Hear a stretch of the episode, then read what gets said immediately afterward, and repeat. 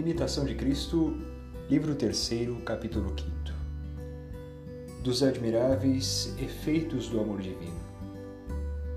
Diz a alma: Bendigo-vos, Pai Celestial, Pai de meu Senhor Jesus Cristo, por vos ter desdignado lembrar-vos de mim, pobre criatura. Ó Pai de misericórdia e Deus de toda consolação, graças vos dou porque, apesar de minha indignidade, me recriais às vezes com vossa consolação. Sede para sempre bendito e glorificado em vosso Filho unigênito e o Espírito Santo Consolador, por todos os séculos. Ah, Senhor, Deus Santo, amigo da minha alma, tanto que entrais em meu coração, exulta de alegria o meu interior. Vós sois a minha glória e o, e o júbilo do meu coração Vós sois a minha esperança e meu refúgio no dia da tribulação. Mas, como ainda sou fraco no amor e imperfeito na virtude, necessito ser consolado e confortado por vós. Por isso, visitai-me mais vezes e instruí-me com santas doutrinas. Livrai-me das más paixões e curai meu coração de todos os afetos desordenados, para que eu, sanado e purificado interiormente, seja apto para amar, forte para sofrer e constante para perseverar. Jesus. Grande coisa é o amor, e um bem verdadeiramente inestimável que por si só torna suave o que é difícil e suporta sereno toda a adversidade.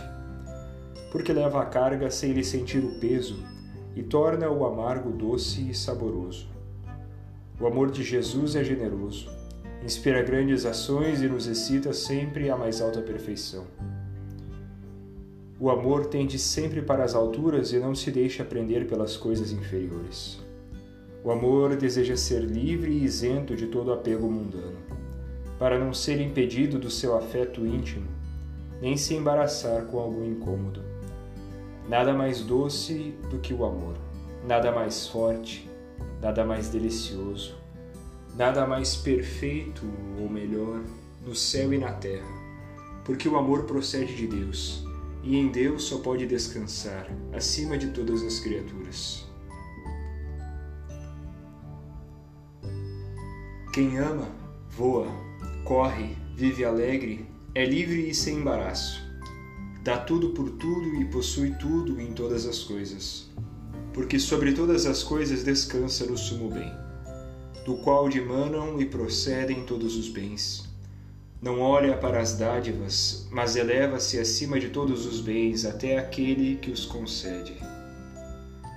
O amor muitas vezes não conhece limites, mas seu ardor excede a toda medida. O amor não sente peso, não faz caso das fadigas e quer empreender mais do que pode não se excusa com a impossibilidade, pois tudo lhe parece lícito e possível. Por isso, de tudo é capaz e realiza obras, enquanto o que não ama desfalece e cai.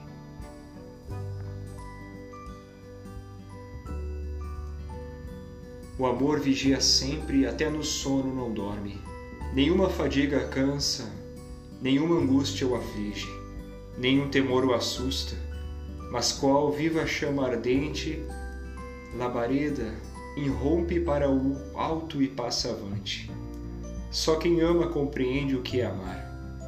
Bem alto soa aos ouvidos de Deus o afeto da alma que diz: Meu Deus, meu amor, vós sois todo meu e eu todo vosso.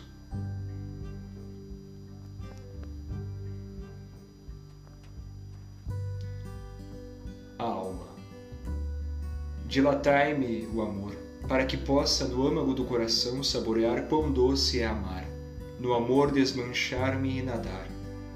Prenda-me o amor e eleve-me acima de mim, num transporte de fervor excessivo. Cante eu o cântico do amor. Siga-vos ao alto, ó meu amado. Desfaleça minha alma no nosso louvor, no júbilo do amor Amar-vos quero mais que a mim e a mim só por amor de vós. E em vós a todos que deveras vos amam, conforme ordena a lei do amor que de vós dimana.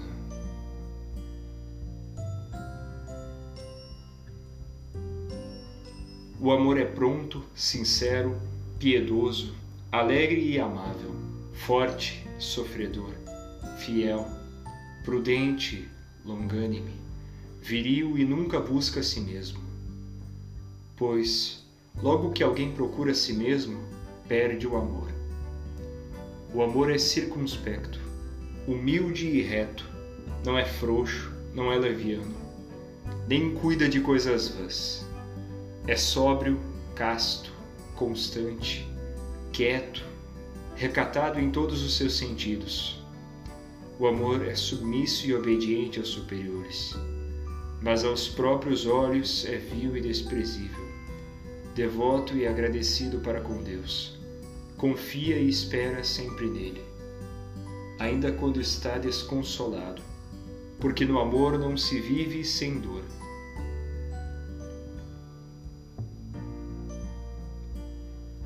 Quem não está disposto a sofrer tudo e fazer a vontade do amado não é digno de ser chamado amante. Aquele que ama cumpre abraçar por seu amado.